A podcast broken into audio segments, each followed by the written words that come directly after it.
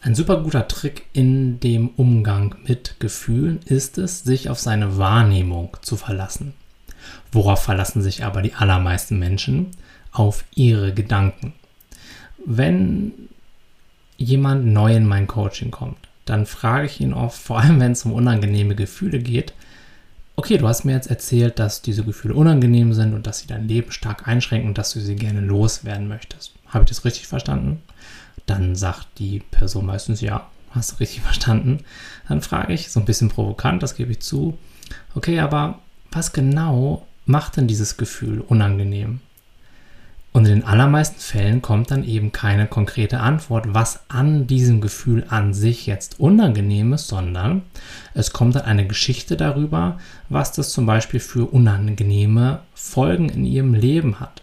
Dass sie sich nicht mehr trauen, rauszugehen oder sich viel mit anderen vergleichen oder ihre Arbeit nicht mehr gut hinkriegen und so weiter und so fort. Aber was an diesem Gefühl wirklich schlecht ist, das kann mir niemand verraten, denn, und jetzt kommt's, wenn man genau hinschaut und wenn man sich auf seine eigene Wahrnehmung verlässt, dann kann man an keinem Gefühl etwas Negatives oder Unangenehmes finden. Man kann intensive Erfahrungen machen, man kann alle möglichen Dinge fühlen, aber schlecht ist davon nichts. Wenn in deinem Kopf nicht der Gedanke wäre, dieses Gefühl ist unangenehm, dann könnte das Gefühl nicht unangenehm sein. Das ist kein Naturgesetz, das ist nicht in diesem Gefühl mit drin, sondern wir fühlen etwas und als Reflex stülpen wir dem sofort das Label will ich nicht haben, unangenehm drauf. Und deswegen sage ich halt, Fokussiere dich auf das Gefühl an sich und traue deiner Wahrnehmung und nicht deinen Gedanken. Denn du kannst niemals akkurat mit deinen Gedanken erfassen, was du da gerade fühlst. Du kannst es nur fühlen.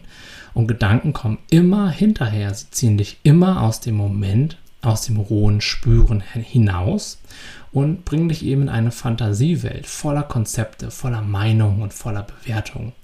Hier wirst du niemals vernünftig mit Gefühlen umgehen können. Hier wirst du sie niemals loslassen können. Entscheide dich also dazu, wieder mehr deiner Wahrnehmung und weniger deinen Gedanken zu vertrauen.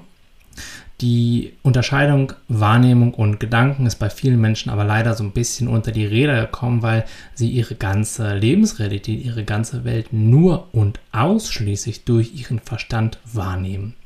Deswegen kann das erstmal eine Weile dauern und bei den meisten Menschen, mit denen ich zusammenarbeite, ja, braucht das halt auch eine gewisse Zeit, um zu merken, ach, das Gefühl und meine Gedanken darüber, das sind ja zwei verschiedene Sachen. Das kann ich ja auseinanderhalten und ich kann mich ja auch immer wieder mit meinem Fokus zurück zum Gefühl orientieren. Das sind wir halt nicht gewohnt. Wir haben uns einen anderen Umgang mit Gefühlen angewöhnt. Das heißt aber nicht, dass das der einzige und auch nicht der beste Umgang mit Gefühlen ist. Wenn man das also wirklich möchte, also wieder mehr ins bewertungslose Spüren zu kommen und weniger ins Denken und Widerstand leisten, dann kann man das einfach üben. Am Anfang dauert das eine gewisse Weile, weil ja, wir einfach gerne in alte Muster zurückfallen, weil das erstmal am einfachsten ist. Aber es ist lernbar und wenn man das wirklich möchte, dann kriegt man das auch hin. Eben immer, wenn man merkt, oh, ich gehe gerade wieder in meine Geschichte, ich gehe in Bewertung, ich gehe in Widerstand, das zu bemerken, das auch zu akzeptieren und sich dann aber auch bewusster zu entscheiden, wieder zurück zum Spüren zu gehen.